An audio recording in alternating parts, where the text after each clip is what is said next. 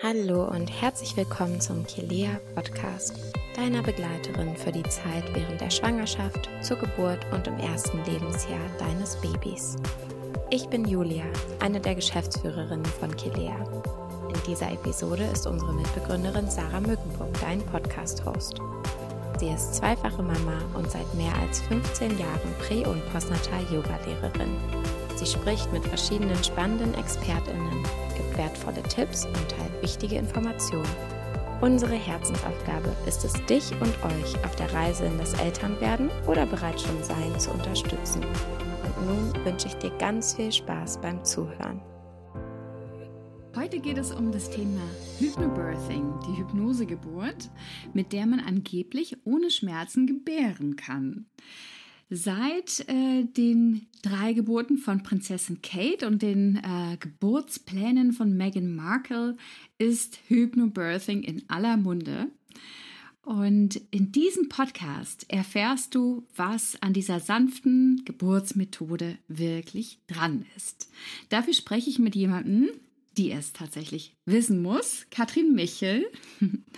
Äh, sie ist zertifizierte Hypnobirthing-Kursleiterin, Mutter von zwei Kindern, mit dem dritten unterwegs, äh, Meditationsleiterin, Yogalehrerin und Autorin von mehreren Büchern rund um die Schwangerschaft, Geburt und Stillzeit. Gerade bald erscheint sogar das zweite. Das zweite. ähm, ja, und Soeben ist sie aus Hamburg hier für das Interview angereist. Kathrin, ich freue mich sehr, dass du da bist und den weiten Weg hier auf dich genommen hast, ähm, um mit uns über dein Herzensthema zu sprechen. Herzlich willkommen. Ja, wunderbar. Ich freue mich auch, liebe Sarah, dass ich heute hier sein darf in dem wunderschönen Berlin. genau, und ich bin gespannt auf deine Fragen, die du vorbereitet hast. ja, und du bist sogar gar nicht ganz alleine hier, wie ich schon angedeutet genau. habe. Ne? Ich habe ein kleines Babybäuchlein, was ich auch in meinem Kleid heute präsentiere. Ja, ganz süß. Genau, ja. Wann kommt das dritte Kind? Im Oktober. Genau, ja. Sehr schön. Gut, also dann bist du bestens im Thema. Erzähl doch mal, wie du überhaupt aufs Hypnobirthing gekommen bist und ähm, wie du das überhaupt auch bei den Geburten deiner Kinder ähm, mhm. angewandt hast. Mhm. Also ich hatte eine erste Geburt, die war weit äh, von allem entfernt, was man schön und natürlich nennen kann. Also ich bin da wirklich von einer Intervention in die nächste gerutscht, vom Wehentropf über äh, gleich zum Kaiserschnitt ähm, fertig machen in den OP und letzten Endes wurde mein Großer dann mit der Sauglocke geholt.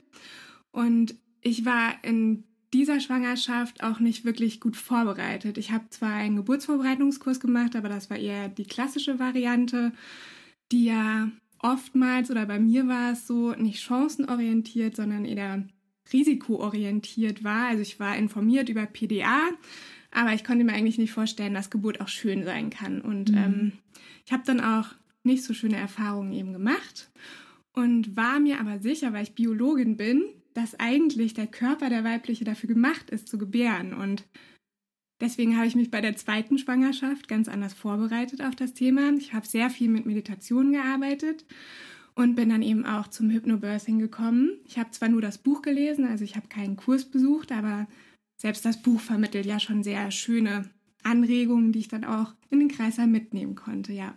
Und wie war dann die zweite Geburt?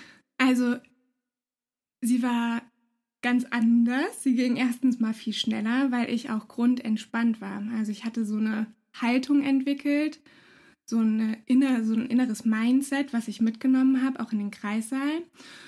Und ich hatte einfach eine entspannte Grundhaltung. Ich hatte aber auch eine Beleghebamme, die mich sehr unterstützt hat mhm. und ähm, konnte auch mit meiner Atmung schon ganz anders umgehen. Mhm. Also in mhm. der ersten Geburt hatte ich von Atemtechniken nicht wirklich eine Ahnung und durch ähm, viel Yoga habe ich da bin ich dann auch dazu gekommen, eben mich mit der Atmung zu beschäftigen, was das Hypnobirthing ja auch macht. Und ähm, das hat mich sehr durch die Wellen getragen. Mhm. Genau. Und ich habe auch. Was Wellen sind, da kommen wir später noch genau. dazu. genau, und ich habe auch mit ähm, positiven Sätzen einfach für mich gearbeitet. Ich habe in jeder Welle für mich sagen können, jede Welle bringt mich näher zu meinem Kind und hatte dadurch schon so einen ähm, positiven Kontext. Also ich wusste, wofür ich das mache und dass am Schluss das größte Geschenk meines Lebens auf mich wartet, nämlich mein Kind. Mhm. Und damit arbeitet Hypnobirthing eben auch, dass man mhm. so einen positiven Kontext halten kann, mhm. auch in einer Situation, die durchaus herausfordernd sein kann. Ja, also wie das genau funktioniert, da kommen wir gleich zu. Also ich habe Hypnobirthing bei meinem zweiten Sohn, mit der zweiten Geburt auch angewandt. Und es war vor allem ähm, super unterstützend, weil es war eine sehr schnelle Geburt, die mhm. hauptsächlich im Weg dorthin, nämlich im Auto durch den bekloppten Berliner Stadtverkehr stattfand und äh, durch die Rush Hour und da habe ich tatsächlich also die Musik dazu gehört und die Atemtechniken mhm. angewandt und äh, mein Mann hat dann auch mit diese Atemzüge äh, gezählt und ich glaube, ihn hat es auch echt gechillt auf dem Weg durch den Wahnsinnsverkehr. Und äh, ja, also von daher kann ich nur sagen, es wirkt, es ist super effektiv. Mhm. Aber jetzt nochmal von ganz Anfang an. Also was genau versteht man denn unter Hypnobirthing? Mhm. Also es ist ja tatsächlich so, dass wir in unserer heutigen Gesellschaft eher ein Bild von Geburt haben, was mit Schmerzen gekoppelt ist. Deswegen denke ich, man hat schon äh, als Kind kriegt man so eine Grundhaltung eben vermittelt, dass man da als Frau so durch muss und dass mhm. man tatsächlich Schmerzen haben wird. Und man geht mit so einer Grundhaltung daran, die sich in Glaubenssätze einfach festgeschrieben hat. Und die Hypnobirthing-Methode, die ähm, hat halt einen riesigen Vorteil, dass du nämlich genau solche alten negativen Glaubenssätze auflösen kannst und anstattdessen positive Sachen für dich verankern kannst, eben dass auch Geburt schön und einfach und natürlich sein kann. Und das ist, glaube ich, ein riesiger Vorteil auch von Hypnobirthing, dass man Mindset für sich kreieren kann, was man dann unter der Geburt tatsächlich auch braucht. Also das ist die eine Sache, dass man ähm, für sich andere Wege findet und aber auch, dass man relativ viele Entspannungstechniken an die Hand bekommt. Da passt für jeden was Unterschiedliches. Deswegen sind es auch einige, die man im Kurs tatsächlich vorgestellt bekommt und man sucht sich dann die Methode aus, die bei einem sehr gut funktioniert. Say hello to a new era of mental health care. Cerebral is here to help you achieve your mental wellness goals with professional therapy and medication management support. 100% online. You'll experience the all new Cerebral Way, an innovative approach to mental wellness designed around you. You'll get a personalized treatment plan from a therapist, prescriber, or both in a safe and judgment free space. Your cerebral therapist or prescriber will outline a customized plan with clear milestones along the way so you can get to feeling your best. With Cerebral, you're not alone in your mental health journey. We're here to empower you to live a fulfilling life. So take that first step towards a brighter future and sign up today at cerebral.com slash podcast and use code ACasts to get 15% off your first month. Offer only valid on monthly plans. Other exclusions may apply. Offer ends July 31st, 2024. See site for details. Mhm. Was mhm. gibt es noch für Vorteile ähm, direkt bei der Geburt oder vielleicht auch für danach? Mhm. Ich denke, dass Hypnobirthing auch sehr gut vorbereitet auf diese Selbstbestimmung, dass du nicht ins Krankenhaus gehst, weil die meisten Frauen entbinden im Krankenhaus und da deine Selbstbestimmung an der Pforte quasi abgibst, sondern mhm. wirklich bei dir bleibst, auch wenn Sachen kommen, die man nicht vorhersieht, die man sich nicht wünscht, dass man trotzdem bei sich bleiben kann und die Entscheidungen, die dann letzten Endes gefällt werden, dass man die mittragen kann. Und dadurch, glaube ich, sind viele Frauen durch Hypnobirthing besser vorbereitet und erleiden dann gar nicht so eine Art Trauma, wie ich das in der ersten Geburt hatte, weil sie eben die Entscheidungen mittragen. Mhm. Und ähm, ein weiterer Vorteil ist, dass der Partner, meistens sind es die Männer, aber es gibt natürlich auch andere Geburtsbegleiter, dass die eine super Rolle haben und dass die auch vorbereitet werden, weil man muss sich das auch mal überlegen. Wir Frauen gebären schon immer. Mhm. Und die Männer kommen ins Krankenhaus mit seit 30, 40 Jahren ungefähr. Mhm. Und dass die fit gemacht werden, wie sie die Frau gut unterstützen können und dass sie Sprachrohr sind. Weil manchmal, vielleicht hast du es auch erlebt, kann man unter der Geburt nicht mehr viel entscheiden und dass man dann jemanden verlässlich hat, der für einen einsteht und diese Geburtserfahrung schützt. Mhm. Das ist auch nochmal ein mhm. sehr, sehr wertvoller Aspekt, denke ich. Und wie wirkt sich das, hat es danach auch noch eine Auswirkung nach der Geburt? Auf jeden Fall. Also diese Methode ist ja tatsächlich weitaus mehr anwendbar. Du kannst das zum Beispiel auch beim Zahnarzt machen. Mhm. Wenn du einmal für dich eine Methode erfunden, äh, gefunden hast, Mhm. die dich in einen entspannten Zustand bringt, Mhm. dann kannst du die in jeder Lebenssituation anwenden. Auch Mhm. wenn du Streitigkeit mit deinem Chef hast. Mhm. Dann kannst du einfach bei dir bleiben Mhm. und bist dadurch gut gerüstet. Mhm. Und ähm, was auch interessant wäre, dass du nochmal erklärst, weshalb genau Entspannung bei der Geburt so wichtig Mhm. ist und was eben auch passiert, wenn man angespannt ist oder Ängste hat. Mhm. Also man kann sich das so ein bisschen so vorstellen, wenn man jetzt zum Beispiel die Hände in die Luft ausstreckt. Da benutzt man seine Muskelkraft. Und jeder Körper, der ähm, gesund ist, wird bei dieser Muskelarbeit keinen Schmerz empfinden. Und wenn man sich einmal überlegt, dass die Gebärmutter nichts anderes ist als ein ganz großer Muskel, der uns für uns arbeitet, kann man eigentlich daraus den Rückschluss ziehen, wieso sollte das überhaupt schmerzhaft sein, dass man Muskelarbeit im Körper verrichtet. Genau, und ähm, das funktioniert nur, wenn wir entspannt sind, weil dann hat die Gebärmutter Sauerstoff zur Verfügung, Blut zur Verfügung. Sobald aber Stress in den Körper gelangt, fließt das ganze Blut in, den, in andere Körperregionen, die zum Beispiel fürs Fluchtsystem geeignet Mhm. sind. Weil da springen ja ganz evolutionsbiologisch alte Gehirnareale an. Mhm. Wenn man sich vorstellt, da steht der Säbelzahntiger vor einem, dann hat man eben nur noch diese Möglichkeit, entweder flüchten oder Kampf. nicht da sein Kind bekommen. Genau. Und das ist unter der Geburt genauso. Wenn wir Mhm. in Stress geraten, dann wollen wir eher flüchten oder kämpfen, aber Mhm. dann ist eben die Gebärmutter nicht mehr versorgt. Mhm. Und ähm, deswegen ist es ja auch so wichtig, unter der Geburt entspannt zu bleiben, weil dann haben wir Endorphine im Körper. Das sind die Glückshormone zum Beispiel. Ähm, und auch die eigenen Schmerzmittel, die man zur Verfügung hat. Mhm. Und die sind nur im Körper, wenn eben nicht Adrenalin, was eben das Stresshormon ist, da ist. Mhm. Also das widerspricht sich eigentlich. Du hast Mhm. entweder nur die Glückshormone oder eben die Stresshormone. Mhm. Und nur wenn die Endorphine und die Glückshormone da sind, kann die Gebärmutter arbeiten. Mhm. Das ist sehr gut zu wissen. Ja. Wer hat sich das überhaupt ausgedacht? Wie ist das entstanden? Hm, Also die Methode, die gibt es jetzt schon recht lange. Das geht auf Marie Mongen zurück, die das entwickelt hat. Die ähm, hat in noch einer ganz anderen Zeit gelebt, als nämlich die Babys oder die Frauen, besser gesagt, betäubt wurden und die Babys aus den Körpern rausgeholt wurden. Also es war ein sehr passiver Vorgang, auf den man keinen Einfluss hatte. Und sie war aber auch der Grundannahme, dass eben Geburt schön sein kann und dass sie Und wann selbstbestimmt war das sein kann. überhaupt? Das war in den 60er Jahren. Mhm. Genau. Und ähm, sie wollte das genau dann so erleben und war auch intuitiv in ihrem Gebärkörper drinne.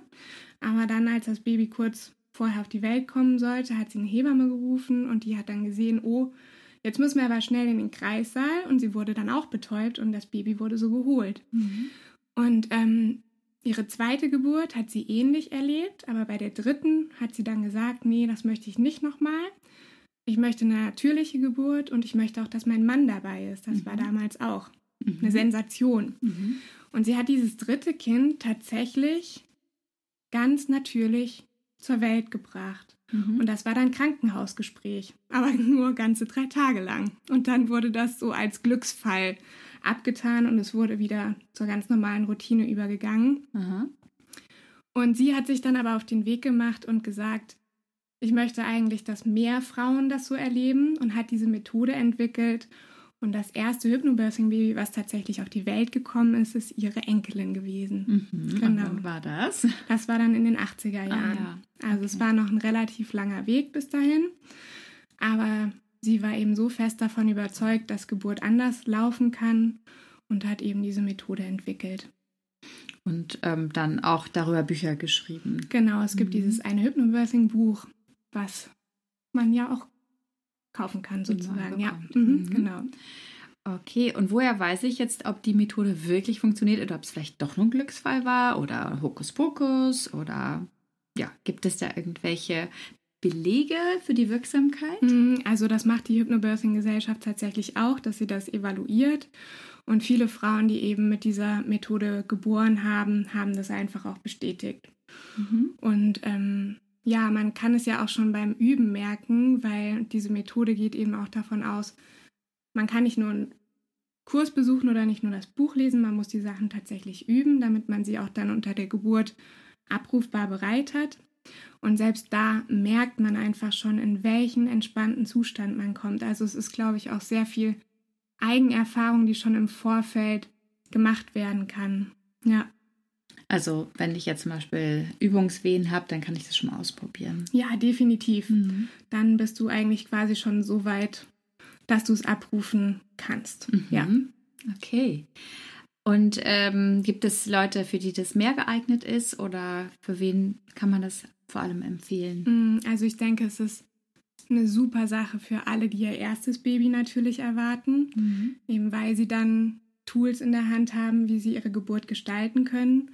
Aber es geht natürlich genauso für Frauen, die wie ich eine sehr unschöne Geburtserfahrung gemacht haben, um wieder Vertrauen in den eigenen Körper zu, zu finden und zu schöpfen.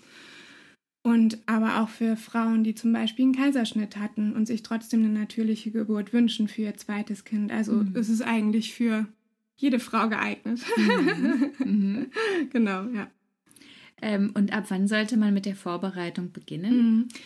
Ich habe es ja gerade schon so ein bisschen angesprochen. Die Methode basiert schon darauf, dass man es üben muss. Das hat einfach damit zu tun, dass ähm, so eine Art klassische Konditionierung passiert. Also viele kennen ja den Pavloschen Hund, wo man dann mit so einem Glöckchen läutet und der Speichel mhm. anfängt zu fließen. Und so ist das beim Hypnobirthing auch. Man muss es einfach geübt haben. Deswegen spricht auch nichts dagegen, schon in der zwölften Woche damit anzufangen. Ich weiß aber nicht, ob das so sinnvoll ist, weil da möchte man ja eigentlich erstmal nur schwanger sein und mhm. sich noch mhm. gar nicht auf die Geburt ja. sozusagen vorbereiten. Aber so um die 20. Woche ist es eigentlich schon gut, weil dann hat man auch noch genügend Zeit, um eben dem Körper die Entspannung beizubringen. Mhm. Genau, ja. Und wie kann man diese Techniken erlernen? Die ähm, erlernt man einfach im Kurs, weil mhm. man da eben erklärt bekommt, wie die einzelnen Entspannungsübungen funktionieren. Mhm. Und dann übt man die für sich zu Hause. Es gibt dann auch Audio-Files, die man sich anhören kann für bestimmte Entspannungen. Mhm. Und die eigentliche Arbeit macht man zu Hause selbst, ja. Mhm. Also man hört sich die einfach immer wieder an. Genau. Es gibt dann auch Affirmationen, das sind zum Beispiel Sätze, mhm. so wie ähm, jede Welle bringt mich näher zu meinem Kind, mhm. ich bin weit offen. Die kann man auch benutzen und ähm, die gibt es dann auch als Audio-Files. Aber mhm. es ist natürlich auch schön, wenn man seine eigenen Kraftsätze entwickelt, mhm. weil die haben dann einfach nochmal eine ganz andere Aussagekraft mhm. für einen. Und was ist, wenn man jetzt nicht natürlich entbinden kann und es doch mhm. ein Kaiserschnitt wird? Kann man das dann trotzdem mhm. anwenden? Gerade in solchen Situationen, wo dann doch was passiert, was nicht den eigenen Wünschen entspricht, profitiert man total von der Methode. Mhm. Weil da kann man auch wieder in diesen ganz, ganz tiefen Entspannungszustand reingehen. Und man hat natürlich auch mit dem Baby eine ganz andere Kommunikation. Mhm. Wenn jetzt ein Kaiserschnitt ansteht, kann man tatsächlich das einfach besser verarbeiten in der Situation. Man hat auch die Möglichkeit, eben mit dem Baby direkt zu kommunizieren. Und viele Frauen erleben dann genau sowas als gar nicht weiter tragisch. Ja. Mhm. Also, obwohl, genau, das eben keine vaginale Geburt ist, mhm. wo man dann vielleicht spezielle Techniken nicht machen kann, mhm. kann man aber dafür andere anwenden. Genau, ja. Kannst du da mal erzählen, was so die Basistechniken sind? Mhm. Also es gibt ähm, drei Artentechniken im Hypnobirthing. Die eine machst du quasi wenn die Geburt angefangen hat und aber keine Wellentätigkeit da ist. Das ist die ganz normale Ruheatmung. Und dann gibt es eben die Atmung, die du während der Wellen machen kannst.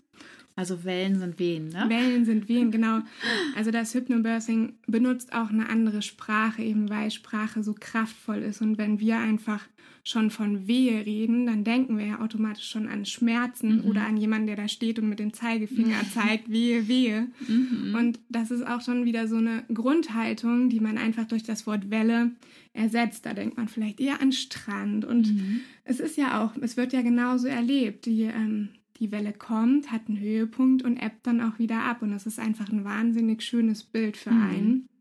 Obwohl ich das bei meiner ersten Geburt überhaupt noch gar nicht kannte, Hypnobirthing, mhm. habe ich mir die ganze Zeit vorgestellt, dass ich am Strand liege und diese Wellen kommen und gehen. Und mhm. das war unglaublich beruhigend. Ja, ja. Und ähm, das erleben ja auch viele Frauen. Deswegen ist ja auch so ein passender Begriff einfach mhm. ist und unglaublich schön, ja. den verwenden zu können. Genau, also es gibt diese Atemtechnik ja. dann auch, die man direkt während der Welle machen kann, die Aha. eben auch die Gebärmutter in ihrer Arbeit unterstützt, weil während der Welle ähm, bewegt sich die Gebärmutter nach außen und oben Aha. und mit dieser tiefen Atmung, diese tiefe Bauchatmung, ja. unterstützt du die Gebärmutter eben in ihrer Arbeit. Mhm. Und dann gibt es noch am Schluss die Geburtsatmung, die man anwendet, kurz bevor das Baby wirklich kommt, dass man von diesem angeleiteten Pressen mhm. wegkommt, weil da hat zum Beispiel die Wissenschaft auch herausgefunden, mhm. dass das völlig kontraproduktiv mhm. ist. Man ist dann durch dieses Pressen im Kiefer angespannt und das hat wieder Auswirkungen auf den Beckenboden. Ja. Und wenn man sich vorstellt, das Baby drückt einfach gegen harte, angespannte Muskelschichten, mhm. dann hat, haben wir ja vielleicht auch schon so eine Assoziation, das wird wehtun tatsächlich. Mhm. Kann sich auch nichts öffnen so richtig. Genau, und mhm. durch diese Geburtsatmung ist man halt auch wieder entspannt und lässt, kann auch loslassen. Mhm. Also das sind diese drei Grundatemtechniken, die man mhm. vermittelt bekommt. Ja. Aber ähm, eben auch noch ganz viele weitere Entspannungstechniken, die man für sich dann eben ausprobieren kann, welche mhm. genau passt. Mhm. Und äh, was ich auch spannend fand, waren so die Visualisierungen, mhm. das Arbeiten mit den Bildern. Ähm, zum Beispiel gab es da so eins mit einer sich öffnenden Rose. Mhm. Kannst du das erklären? Ja, also ähm, die Hypnose setzt ja auch voraus, dass wir in direkten Kontakt mit dem Unterbewusstsein treten können. Also, dass der Kursleiter dann eine vermittelnde Rolle zwischen dir und deinem Unterbewusstsein ist. Und das Unterbewusstsein arbeitet sehr viel mit Bildern, also visuell. Deswegen kommen auch schon in diesen Hypnosen viele Bilder einfach vor, weil sie sich einfach ganz anders auch im Gehirn einprägen. Und diese sich öffnende Blüte, da stellt man sich einfach am Schluss der Schwangerschaft und auch während der Eröffnungsphase vor. Man hätte in der Vagina eine Knospe, die sich Stück für Stück richtig schön zu einer vollständigen Blüte öffnet. Und alleine diese Vorstellungskraft löst etwas im Körper aus, nämlich mhm. eine Reaktion. Mhm. Und ähm, dadurch ist es eben auch so, dass wir dann in der Vagina entspannen und sich der Muttermund verkürzen kann und die ganze Geburtsarbeit eben ähm, gut vonstatten gehen kann. Also man nutzt auf zweierlei die Bilder. Einmal tatsächlich, um eine Reaktion hervorzurufen und das andere im Unterbewusstsein. Mhm. Und wie kann einen der Geburtspartner dabei unterstützen oder wie kann mhm. der eingebunden werden? Ja, das ist nämlich auch eine für mich sehr, sehr spannende Frage. Die ähm, hatten wir ja vorhin auch schon so ein bisschen, dass eben Männer relativ neu sind in dieser, ähm, ja, in dieser Geburtserfahrung. Und Hypnobirthing, es ist tatsächlich eine Sache, die man als Paar macht. Und im Vorfeld ist es schon für die Paare total toll, einfach mal Zeit zu haben. Drei Stunden am Stück sich mit diesem Thema Geburt auseinanderzusetzen. Also die kommen dadurch auch in einen ganz regen Austausch. Also wo sind zum Beispiel meine Ängste, dass man sich darüber erstmal bewusst wird und auch austauscht. Und dann ist es natürlich auch so, dass der Geburtsbegleiter zum Beispiel Massagetechniken an die Hand bekommt, wie, wie er die Frau eben massieren kann, damit die Endorphine, die Glückshormone und die Schmerzmittel im Körper ähm, eben rauskommen können mhm. unter der Geburt und er kann natürlich auch Positionswechsel anleiten oder auch auf Atemtechniken nochmal hinweisen. Und er ist ganz, ganz wichtig, Sprachrohr. Er ist Sprachrohr zwischen dem medizinischen Personal und der Frau. Und ähm, immer wenn was im Krankenhaus vorgeschlagen wird, dann kann er darauf eingehen und fragen, welche medizinische Indikation gibt es dafür. Und dann kann das Personal darauf eingehen, es erklären was wiederum zu einer ganz selbstbestimmten ähm, Entscheidung führen kann. Also es sind wirklich mehrere Sachen, wo Männer sehr gestärkt rausgehen. Mhm. Und ich kriege tatsächlich auch das beste Feedback von den Männern. Die mhm. sind oder den jeweiligen ja, Partnern, müssen genau. ja nicht Männer sein. Nee, es müssen ja nicht Männer sein, genau. Aber ähm, sie kommen immer und sind der Methode nicht ganz aufgeschlossen. Und sie gehen raus und sind wirklich gefestigt in ihrer Position. Und das ist ein ganz, ganz toller Weg, der da im Laufe der Kurszeit passiert. Mhm. Also, dann habe ich noch eine ganz persönliche Frage. Ich bin ja Yogalehrerin mhm. auch und ähm, habe früher jahrelang getanzt. Ich bin also wirklich eher so ein Bewegungstyp. Mhm. Und als ich habe auch eben diesen Hypnobirthing-Kurs gemacht bei der zweiten Geburt davor. Und ähm, ich fand das immer sehr ruhig. Also man musste sich so viel hinlegen und äh, sollte leise atmen, wo mir doch eher nach Tönen zumute mhm. ist, ja. ähm, kann ich das dann auch anpassen oder muss ich das genauso machen, um dann wirklich in diese Art Trance zu kommen oder wirklich in diesen Hypnosezustand? Mhm. Also ich glaube, ähm, und so war es ja bei mir tatsächlich auch, dass jede Frau ganz individuell ihren Weg durch die Geburt findet. Und ich versuche auch in meinen Kursen zu vermitteln, es ist wunderbar, wenn man in diesen ruhigen Zustand kommt, aber es kann für eine Frau auch ganz anders sein, indem sie eben tönen will. Und ähm, wenn man das spürt in sich, dann sollte man auch auf jeden Fall sein, ähm, seinem Körper vertrauen. Da wird ja auch keiner daneben stehen und ein Hypnobirthing-Protokoll führen. Mhm. Und von daher finde ich auf jeden Fall, jede Frau, die kann auch noch zum Schwangerschafts-Yoga gehen, davon profitiert sie ja letzten Endes noch mhm. mehr. Und dann hat sie noch mehr Tools an der Hand, die ihr vielleicht helfen, durch dieses einzigartige Erlebnis gut durchzukommen. Mhm. Und da kann man meiner Meinung nach jede Atemtechnik anwenden, die in dem Moment zu einem passt.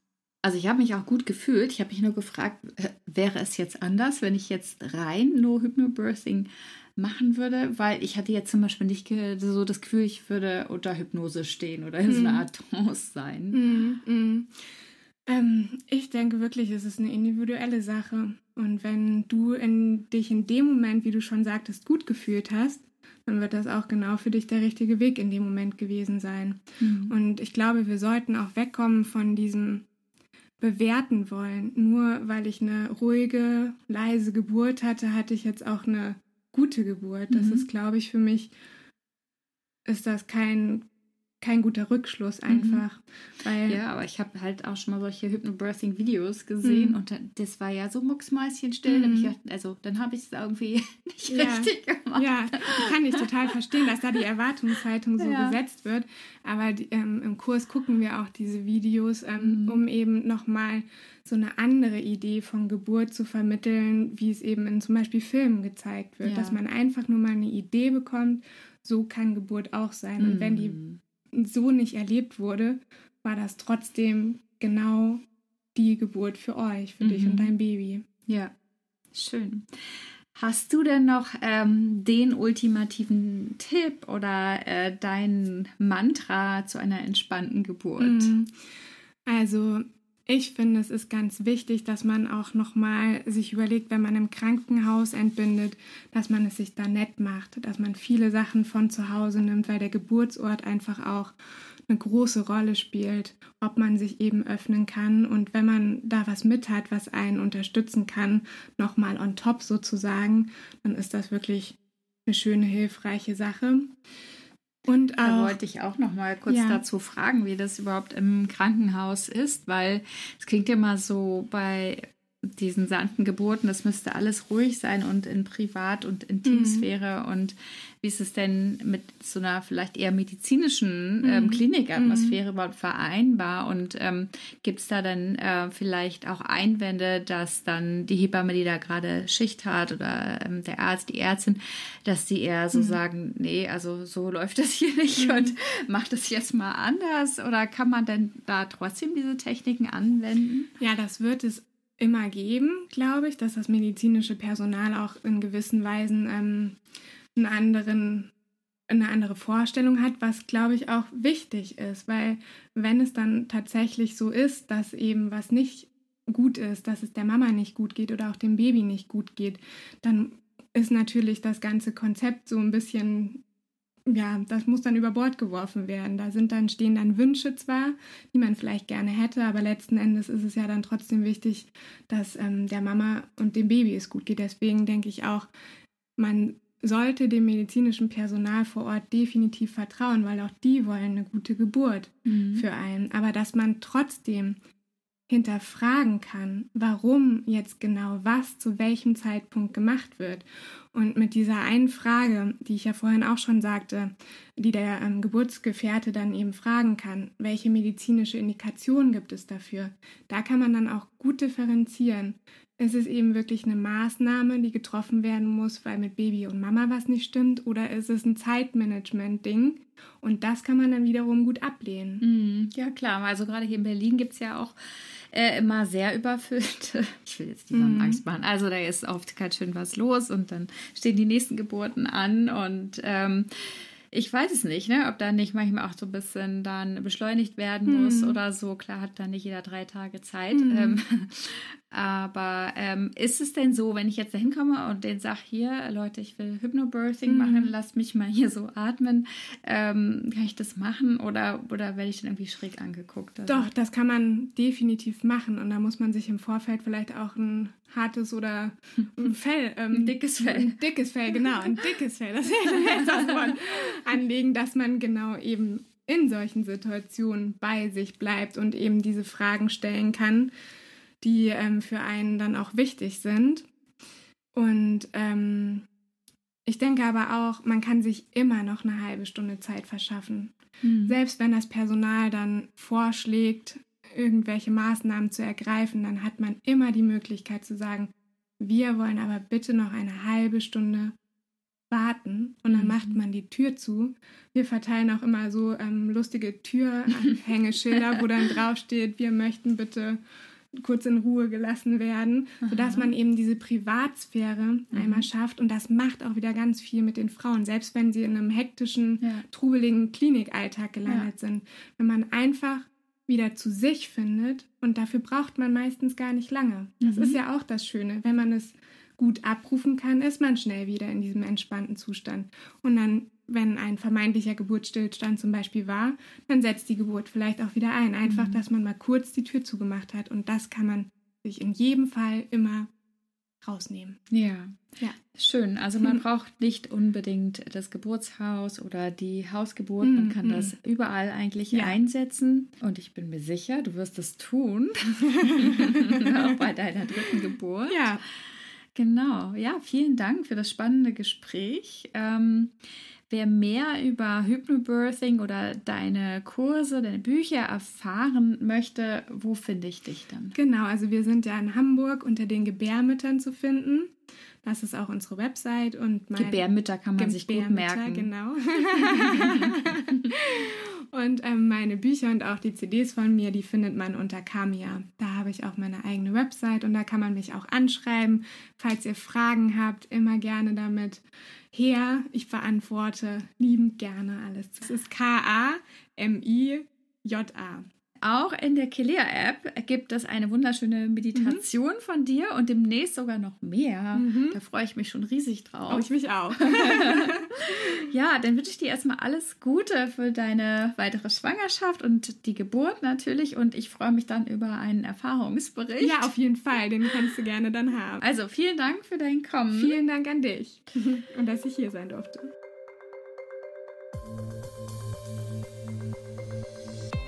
Das war eine neue Folge des Kilea Podcasts, deiner Begleiterin während der Schwangerschaft, zur Geburt und im ersten Lebensjahr deines Babys.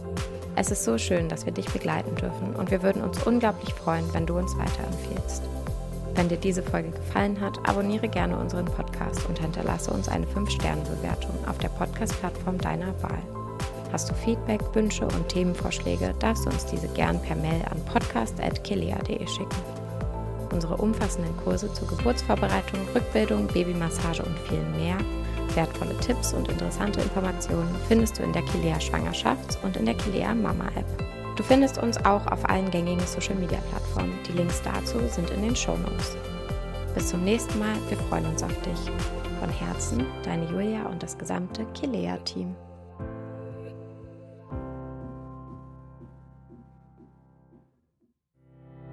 Kennst du bereits unser Kursabo in der Kilea Mama App? Damit bekommst du Zugriff auf nahezu alle aktuellen und kommenden Kurse für die Zeit nach der Geburt. Von Wochenbett über Stillstart und Babyschlaf bis hin zu Achtsamkeit und bedürfnisorientierter Erziehung ist alles mit dabei, was du für einen grandiosen Start in euer neues Leben brauchst. Alle Themen, alle Expertinnen und alle Inhalte für das erste Jahr mit Baby findest du in deiner Kilea Mama App. Den Link zu deinem Kursabo findest du in den Shownotes. Für dich und dein Baby.